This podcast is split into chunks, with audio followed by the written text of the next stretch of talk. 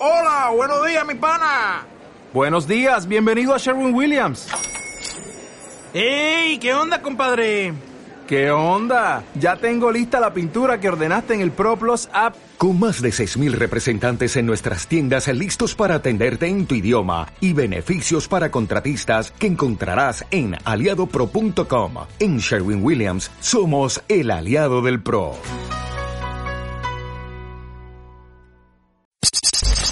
Esto es un podcast de Concepto Radial, estación del TEC de Monterrey, Campus Ciudad de México. Campus Ciudad de México. Concepto Radial, Concepto Radial. Interfiriendo tus sentidos. Concepto Radial y Sun Sounds of Arizona presentan.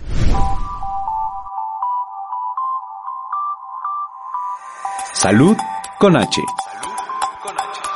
Bienestar para el hombre.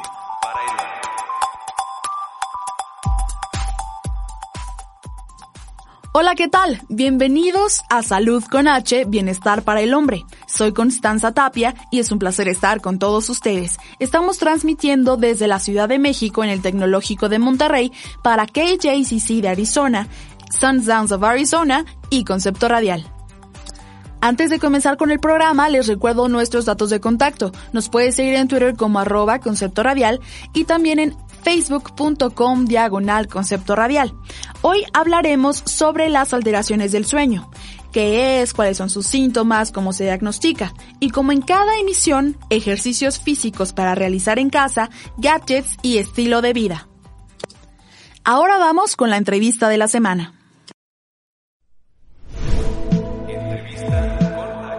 Entrevista con H. El tema de hoy, como lo mencionaba, es alteraciones del sueño. Y para hablar de este tema nos acompaña la doctora Ivette Montoya, quien es especialista en neurofisiología. Bienvenida, doctora. Buenos días, gracias.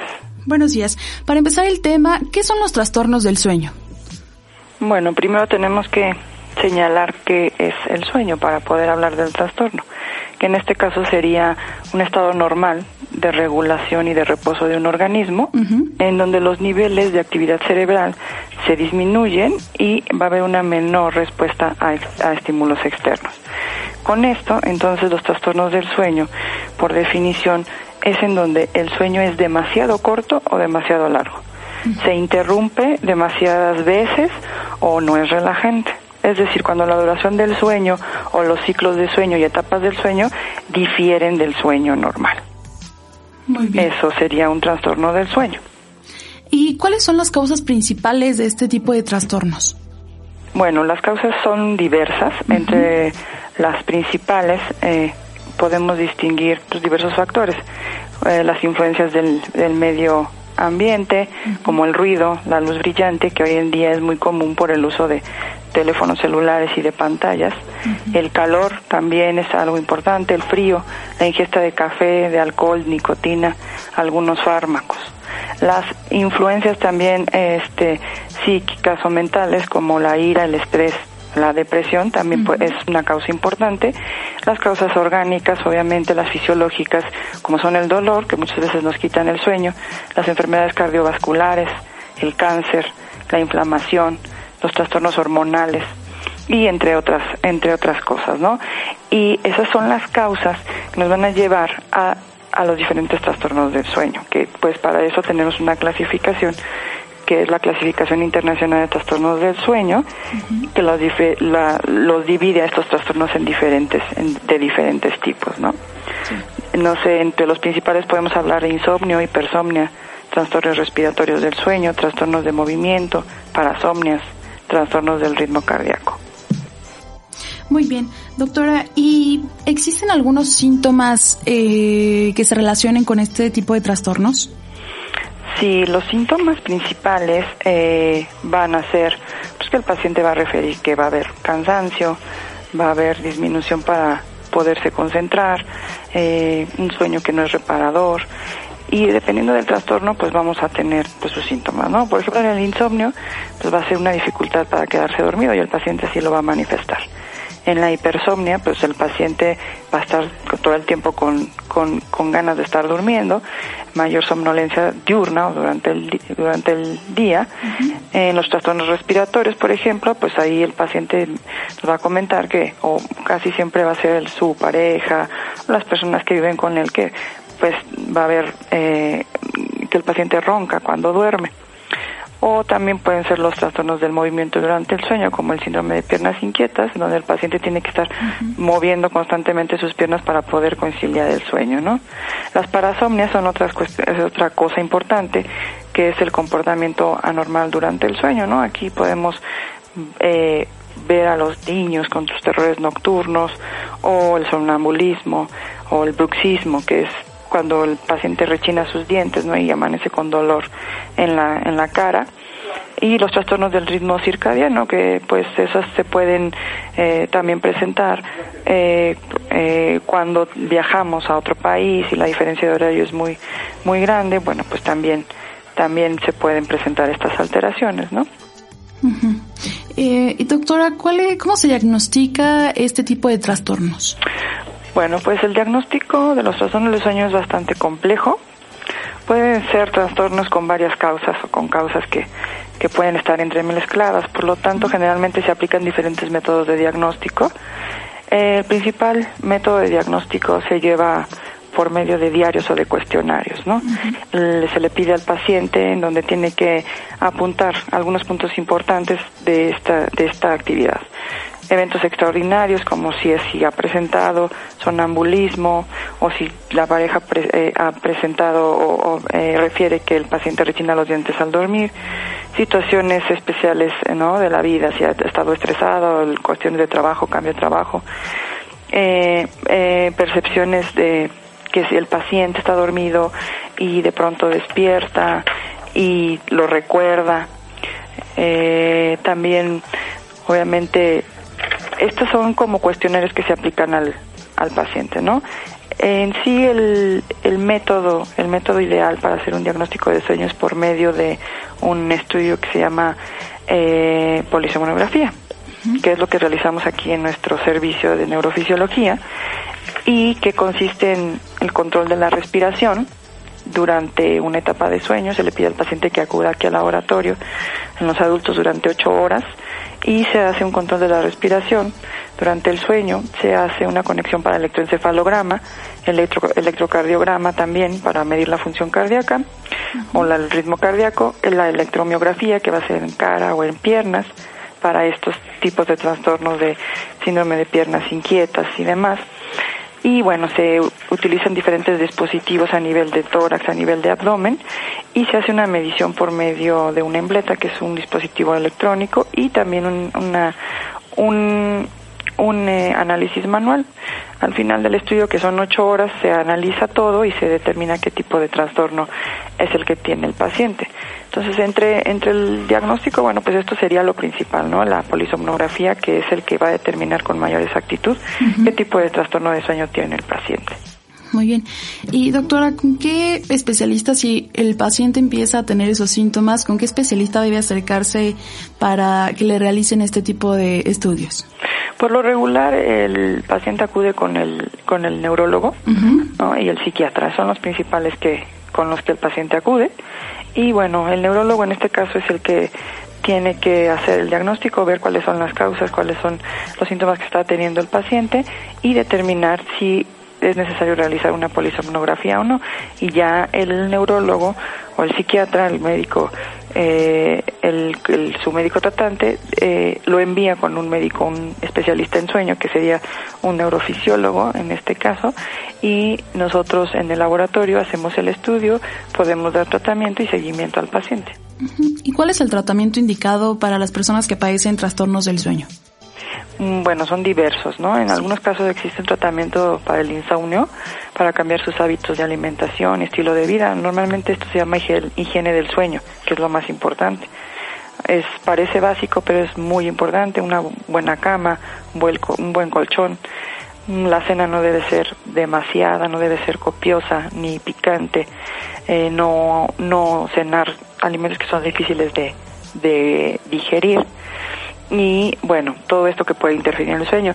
Es importante también irse a dormir solo cuando uno se sienta cansado, no permanecer mucho tiempo en la cama si no es que está uno cansado o con el hábito de dormir, ¿no? Mantener un horario de sueño regular y pues no, no hacer realizar otras actividades en la cama. No tomar bebidas con cafeína como café, té negro, eh, em, eh, bebidas de cola, ni medicamentos con cafeína, no fumar, procurar descansar suficiente en un dormitorio oscuro, ventilarlo, eh, no practicar antes de irse a dormir pues ejercicio porque va a estar excitado el cuerpo y va a estimular va a estimular demasiado la circulación y bueno pues esto no va a permitir un, un sueño adecuado no bueno las bebidas alcohólicas como ya lo dije también en, en pequeñas cantidades puede estimular la el, el, el inicio del sueño pero en muchas ocasiones puede también disminuirlo cuando las cantidades de ingesta son mayores. Y bueno, pues evitar dormir mucho durante el día. Las siestas no pueden pasar 23 minutos. Y sobre todo es muy importante hoy en día, y vuelvo a repetirlo, las pantallas luminosas que están de moda en todos los teléfonos, todos los smartphones, en todas las en todas las pantallas, esto disminuye la cantidad de melatonina, que esta sustancia es muy importante para que nosotros podamos conciliar el sueño. Entonces, estar expuesto a este tipo de a este tipo de dispositivos minutos antes de irse a dormir como tal, la acción de irse a dormir, pues esto va a dificultar la conciliación del sueño, ¿no? Y esta puede ser una causa. Bueno, esto que acabamos de decir es higiene del sueño. Entre otros, bueno, pues tenemos también obviamente los medicamentos, ¿no? Los omníferos que pueden ayudar a resolver los trastornos agudos del sueño, pero solamente como los síntomas inmediatos. Siempre es importante tratar de, eh, determinar cuál es la causa de ese insomnio, ¿no? Y bueno, eh, se pueden también tratar con medidas de salud mental, y técnicas de relajación como el entrenamiento autógeno, la terapia de relajación muscular, eso también nos puede ayudar. Entonces, dependiendo del trastorno de sueño que tengamos, va a ser el tipo de tratamiento que debemos de dar a nuestro paciente. Por eso, nuestro diagnóstico tiene que ser muy preciso y tiene que ser muy puntual. Muy bien. Y doctora, si un paciente sigue el tratamiento al pie de la letra, ¿cuál es su pronóstico? Es bueno, siempre y cuando, bueno, el paciente, eh, aquí lo, importante es que el paciente se dé cuenta de que está teniendo un problema de sueño, ¿no? Muchas veces dicen es que no puedo dormir y pueden pasar meses y el paciente pues sigue con su práctica mala del, del sueño, ¿no? Entonces, mientras el paciente se dé cuenta de manera temprana y acuda con el especialista, se puede tratar. Ahora hay muchas cosas que también nos, nos hacen quedarnos con, con estos hábitos, ¿no? Por ejemplo, si uno está enfermo de algo, ¿no? Tiene un dolor muy fuerte, una cirugía, no sé. Eso va a provocar un insomnio a la larga porque pues el dolor no va a permitir que uno duerma. Y si uno se queda con ese hábito, ya se forma el hábito, ya no es tanto el que el paciente no pueda dormir por el dolor, sino porque ya se acostumbró. Entonces, el poder romper con eso, a veces, muchas veces se utilizan los fármacos, regresa a su estado de sueño o vigilia normal el paciente y bueno, vuelve a, tener su ciclo normal, ¿no? Entonces, el darse cuenta pronto y el decir, sabes que no he podido dormir, pues, normalmente es se presenta en un lapso, ¿cómo podemos hacer un diagnóstico rápido? Si el paciente presenta tres, en tres ocasiones en una semana, durante un mes, dificultades para dormir o que su sueño ha aumentado con las características que ya hemos mencionado, pues se puede diagnosticar como un trastorno del sueño. Muy bien, doctora. Bueno, muchas gracias a la doctora Ivette Montoya por su participación. Esperamos contar mm, con su presencia en otros programas. Muchas gracias. Gracias, hasta luego. Hasta luego. Salud con H. Estamos en Salud con H, Bienestar para el Hombre. Les recuerdo nuestros datos de contacto, nos puede seguir en Twitter como arroba concepto radial y también en facebook.com diagonal concepto radial. Ahora vamos con la sección de fitness. Fitness con H. Y bueno, continuamos aquí en Salud con H. Eh, con esta parte de fitness, nuestra sección de fitness como cada semana. Y esta vez nos acompaña Rebeca Ochoa, quien es instructora eh, fitness en el Centro de Acondicionamiento Físico del Tecnológico de Monterrey, Campus Ciudad de México. Y también viene Misael Flores, quien es también instructor fitness, que esta semana nos vienen a hablar sobre cómo afecta eh, al sueño el ejercicio o la actividad física. Eh, muy buenos días, muchas gracias por acompañarnos en Salud con H. Hola, ¿qué tal? días. Tú, este, Rebeca, pues me estabas platicando que el ejercicio afecta directamente eh, la calidad del sueño. Sí, de hecho, este, bueno, como te decía, el sueño o el proceso activo de dormir es un suceso imprescindible para la vida del ser humano. En este, el funcionamiento del cerebro y de nuestro cuerpo se desarrolla, reconstruye y fortalece. Entonces, sí se recomienda una actividad física para tener mejor calidad de sueño y cantidad. Digo, se han hecho varios estudios en los que los participantes tienen mejor calidad de sueño después de tener cierta actividad física. Eh, la única desventaja que como tal no es tan, tan desventaja porque hay manera de arreglarla. Es cuando haces actividad física muy intensa ya tarde noche. Cuando llegas a un nivel potencia o un nivel mucho más elevado, entonces tu ritmo cardíaco tiende a estar muy acelerado. Tienes que tener 10-15 minutos de relajación, de estiramiento, de bajar un poco el ritmo cardíaco para poder ya recuperar un sueño ya de calidad. Obviamente esto, dependiendo la hora que lo hagas, tendrás que tener dos o tres horas, hacerlo a dos o tres horas antes de, de irte a la cama. Desde el- y también, bueno, influye que normalmente después de hacer ejercicio nos da hambre, entonces si llegas a cenar y también el alimento ahí tiene mucho que ver, entonces puede darte o no darte insomnio. De hecho, bueno, algunos estudios también este, que investigué, hay ciertos alimentos recomendados para cenar que te ayudan a conciliar sueño. Eh, uno de ellos es el pavo o carnes blancas, pollo, pescado. Las almendras en especial también pueden ser nueces o pistaches. La lechuga, que bueno, ya no la sabemos todos, ¿no? Los baños de lechuga. Este, tomates, el jengibre también es relajante.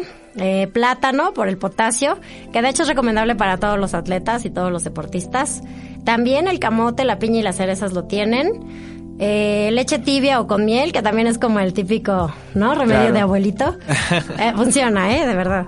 Y el cereal integral, avena o arroz, en especial. El trigo no, porque ya con el proceso suele darte este, indigestión. Entonces se recomienda avena o arroz integral. ¿Cuándo hago ejercicio? ¿no? Algunas personas no tienen tiempo en la mañana, deciden hacerlo en la noche, o al contrario, ¿no? Prefieren hacerlo en la mañana y en la noche descansar. Pero tú, por ejemplo, Misael, que lo has vivido en carne propia, ¿qué recomendarías o qué no recomendarías para alguien que realiza ejercicio durante la tarde? Eh, bueno, como ya lo comentaste, hay personas que, bueno, es imposible que, que eviten hacer ejercicio en la noche, sobre todo por sus cuestiones o compromisos este, personales, ¿no? Eh, pero la recomendación es, como ya lo había comentado nuestra compañera Rebeca, es que este, pues realmente demos un lapso de, de relajación, eh, sobre todo trabajar respiraciones, el estirar, bajar nuestra, nuestra frecuencia cardíaca para que así obviamente nosotros este pues podemos bajar este o llegar a esa parte de, de no tocar como la parte del, del insomnio, ¿no? O, o realmente estemos ya, eh, fatigados o nuestra frecuencia siempre esté alta y después sufrir como esas consecuencias de ya no poder dormir.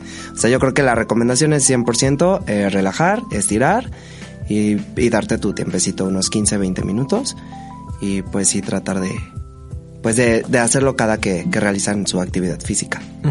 Entonces, en esta línea no tiene que ser tan extenuante el ejercicio antes de dormir, ¿cierto, Rebeca? ¿Qué, qué ejercicio sería más bien ahí el recomendado? Pues los más recomendados son yoga y pilates o cualquier ejercicio cardiovascular que no llegues a potencia o al umbral anaeróbico o bueno, si vas a llegar que no sea tan intenso. Este, a lo mejor si es poco el tiempo no te va a afectar, pero la gente que entrena mucho tiempo si llega ya un este sobreentrenamiento, este te falta el el, el apetito, te da más irritabilidad, ansiedad. Entonces ahí tienes que medir. Y esto no nada más es en la tarde-noche. Yo creo que durante el día pasa lo mismo. Si, si tú llegas a un nivel fatiga, incluso en la noche te cuesta trabajo dormir. Ya traes el dolor muscular toda la tarde. Eh, y eso es lo más recomendable. Yo lo que, lo que estudié y lo que he visto, que en realidad el insomnio está más asociado a estrés. Y en algunos deportistas se puede dar porque si tienes alguna competencia cercana o al otro día, este, te da insomnio, pero por el estrés, por los nervios de que vas a competir. Y en realidad el estrés es más, el insomnio, perdón, está más enfocado al estrés de, del día a día que, que en el ejercicio como tal. Claro. ¿Y de qué manera afecta el ejercicio al cerebro, no? Porque a final de cuentas se aprenden nuevas cosas, ¿no? En los niños se observa, por sí, ejemplo. eh, sobre todo en los niños, este, su sistema motor empieza a mejorar. Tienen que tener cierto tiempo de descanso, obviamente dependiendo la edad. Nosotros como adultos entre 7 y 8 horas, los niños entre 10 12, su cerebro se empieza a recuperar y todo el aprendizaje también. Entonces al otro día, si tú un niño le pones una rutina de baile, por ejemplo, en la, en la tarde-noche, duerme y al otro día seguramente se acuerda. Entonces ellos como todavía se están desarrollando, tienen esa parte motora ya este más eficiente ya después del sueño. ¿Qué recomendación le darían a nuestros escuchas?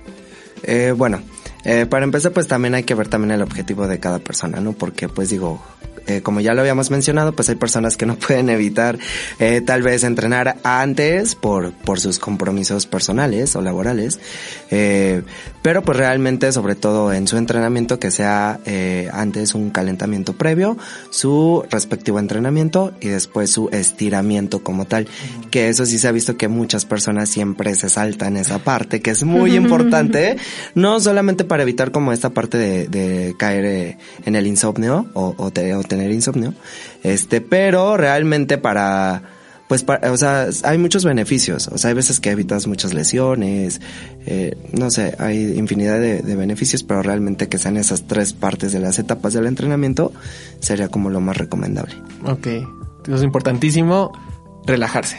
Sí. Yo también pensaría que si estás empezando a hacer ejercicio sea progresivo. Si ya estás acostumbrado a hacer un ejercicio intenso, ya sabes cómo irlo manejando. Pero si apenas estás empezando, empezaste a entrar a clases de, del gimnasio, apenas te estás entrenando, que sea progresivo.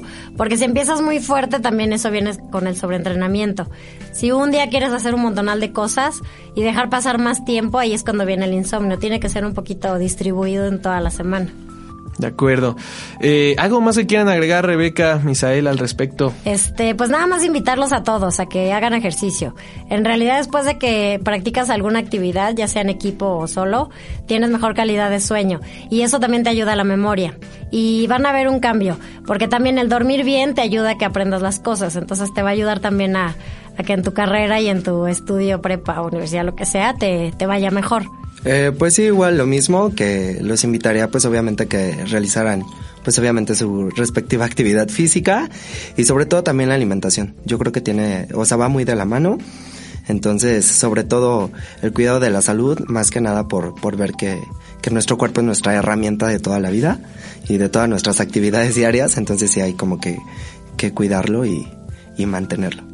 Perfecto, pues ellos son Rebeca Ochoa y Misael Flores, ambos instructores de fitness aquí en el Tecnológico de Monterrey, Campus Ciudad de México. Pues muchísimas gracias por acompañarnos en esta emisión de Salud con H y ojalá nos puedan acompañar en futuras emisiones. Claro, claro que, sí, gracias muchas gracias por la invitación. Salud con H. Estamos en Salud con H, Bienestar para el Hombre y les recuerdo nuestros datos de contacto. Nos puede seguir en Twitter como Concepto Radial y también en facebook.com diagonal Concepto Radial. Ahora vamos con la nota de la semana.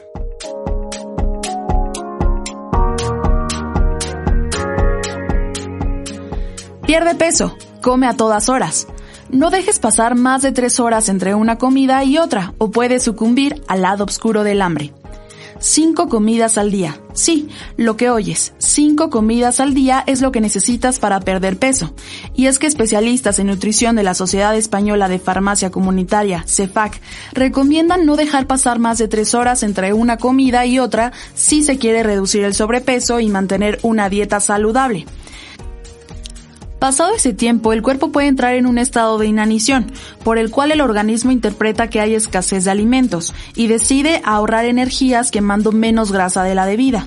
Por otro lado, aguantar hasta la hora de comer puede hacer que cuando por fin lo hagas, des rienda suelta mucha hambre acumulada y con la inercia acabes comiendo mucho más de lo que realmente necesita tu cuerpo. Así que la comida la debemos hacer mejor en muchas tomas y bien medidas. Dormir bien, comer bien. Por otra parte, un buen patrón del sueño es primordial para todo plan serio de perder peso. Dormir en exceso o demasiado poco puede hacerte engordar aseguran los investigadores de la Universidad Wake Forest en Estados Unidos, que analizaron a los participantes en el estudio durante cinco años.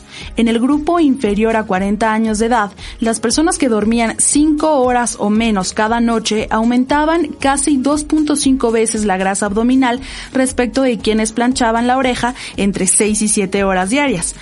Por otra parte, quienes dormían 8 horas o más casi multiplicaban por 2 la grasa abdominal respecto del grupo que dormía entre 6 y 7 horas. Las personas con déficit de sueño tienden a comer más y gastan menos energía, porque están cansadas, aseguran los autores del estudio. Mientras que las personas que duermen más de 8 horas cada noche pueden mostrarse menos activas. Dormir lo suficiente no se refiere solo al total de horas de sueño, también es importante que el sueño sea de buena calidad y que tengas un horario uniforme para dormir, de modo que te sientas descansado cuando despiertas. Dormir lo suficiente puede traerte muchos beneficios, puede ayudarte a enfermarte con menos frecuencia, mantenerte en un peso saludable, reducir el riesgo de tener problemas graves de salud como diabetes y enfermedades del corazón, disminuir el estrés y mejorar el estado de ánimo, pensar con más claridad y desempeñarte mejor en el trabajo y en los estudios, llevarte mejor con los demás, tomar mejores decisiones y evitar lesiones. Por ejemplo, cada año suceden miles de accidentes causados por conductores somnolientos. Esta nota fue tomada de Men's Health en español. Ahora vamos con la sección Estilo de vida a cargo de Damián Trejo y Eder Alberto Luna.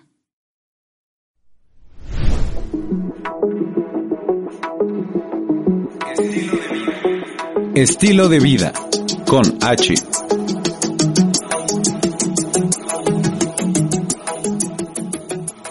Para aquellas personas que tienen dificultades para poder descansar y sentirse activos a la mañana siguiente, les presentamos Sleepbot una aplicación disponible para Android y iOS que monitorea tu ciclo de sueño y te despierta cuando te encuentras en el momento más ligero de este, para que te levantes sintiéndote descansado. Los sensores en tu dispositivo móvil permiten a la aplicación detectar los movimientos y sonidos que haces mientras duermes y así determinar la fase del sueño en la que estás. Lo primero que debes hacer es seleccionar la hora en la que te vas a levantar. Allí, indicarás la alarma para ese día concreto, o bien seleccionarás una de las ya preconfiguradas divididas entre días laborales o fines de semana. Cuando llegues a la hora indicada, media hora antes medirá cuándo es el momento óptimo para despertarte y te avisará. Será entonces cuando podrás valorar el sueño con una puntuación de 1 a 5 estrellas, e incluso dejar una nota. Una vez registrado el sueño que tuviste, podrás ver las gráficas y todos los datos de tus sesiones. De hecho, verás que en la página inicial tienes las horas que has dormido en el día de hoy de forma acumulada. Si pulsas sobre el número en la parte superior, verás la necesidad de sueño de todo el mes, y si pulsas dos veces seguidas sobre el cartel, podrás reiniciar el marcador.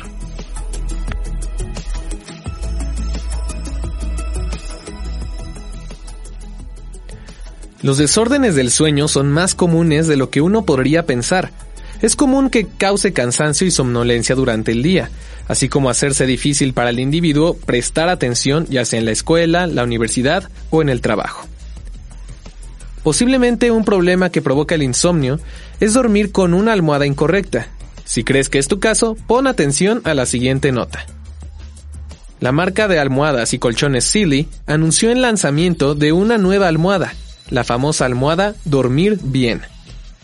La almohada Dormir Bien fue creada combinando tecnología espacial certificada, la espuma de memoria, con un diseño ergonómico, para así mejorar la calidad de sueño desde que se coloca la cabeza sobre la almohada.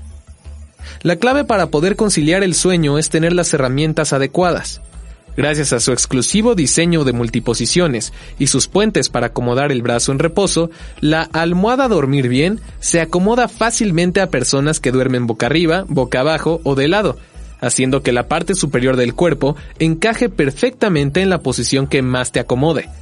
Esto hace que la persona se relaje y pueda rápidamente caer en un profundo sueño que no será interrumpido hasta el momento correcto de despertar. La almohada dormir bien ha probado ser de gran ayuda para todas aquellas personas que sufren de insomnio, ronquidos o cualquier otro desorden del sueño, y han pasado años sin ser capaces de dormir tranquilamente ya que les costaba mucho trabajo poder conciliar el sueño o mantenerlo, lo cual también causaba que estuvieran despiertos hasta altas horas de la noche. Esta almohada cervical elástica ha hecho las vidas de mucha gente mucho más fáciles, especialmente cuando es hora de dormir. Así que ya sabes, si sufres de alguna alteración del sueño o insomnio, será mejor que corras a comprarla a tu tienda más cercana.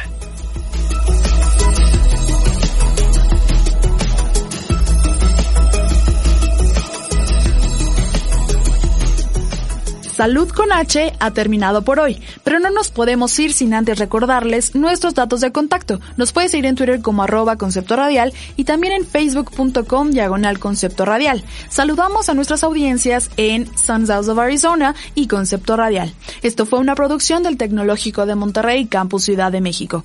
Soy Constanza Tapia y nos sintonizamos la próxima semana. Hasta entonces.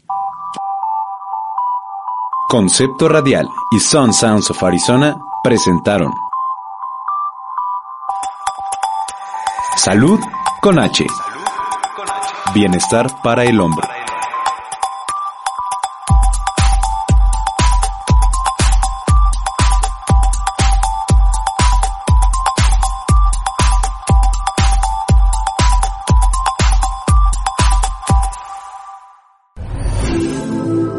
Fue un podcast producido por Concepto Radial. Síguenos en Facebook, Twitter e Instagram como arroba Concepto Radial.